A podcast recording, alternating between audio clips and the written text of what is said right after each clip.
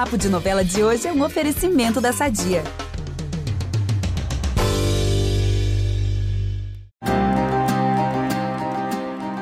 Chegou o momento, galera. Nossa Juma vai aterrissar em terras cariocas nos próximos capítulos da nossa amada novela das nove. Após uma aventura para conseguir sair do Pantanal, a nossa onça chegará finalmente ao Rio de Janeiro.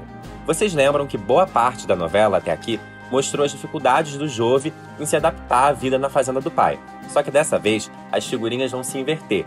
A Juma, que nunca tinha saído do seu pedacinho de terra lá no Pantanal, vai levar o maior susto com tudo da cidade grande, a começar pelo meio de transporte para chegar. O máximo que a moça tinha feito era cavalgar, e do nada ela vai estar lá, dentro de um avião. Imagina, uma senhora aventura, vamos combinar? Aqui é o Ícaro Martins, de volta com uma edição especial Girl from Pantanal no Rio. Olha só, não é só o José Leôncio que não sabia que o Jove ia fugir com a Juma, não. A família dele no Rio de Janeiro também não sabe de nada sobre a chegada dela. Depois de uma viagem bem alucinante de táxi, vamos lembrar que para ela tudo é a primeira vez, o casal vai chegar à mansão dos Novais escondido.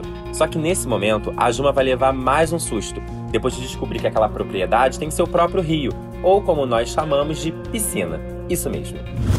Agora, olha só, se a moça tá em choque com tudo de novo que tá conhecendo, imaginem como a Madeleine vai reagir ao conhecer a nova Nora. E o Júlio vai ser bem direto, vai apresentar a Juma como namorada dele, pra espanto da família, né? Apenas a tia Irma vai fazer um gesto de carinho com a Juma. A Madeleine e a Mariana, bem, elas vão agir como elas sempre agem. Vocês lembram de quando a avó do Jove conheceu o Zé Leôncio há mais de 20 anos? Agora imaginem conhecendo uma onça em forma de mulher. Complicado, né?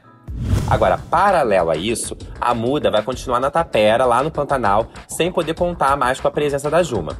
A primeira visita que a fake Muda vai receber vai ser de uma velha inimiga, a onça, que todos acreditam ser a Maria Marruá, né?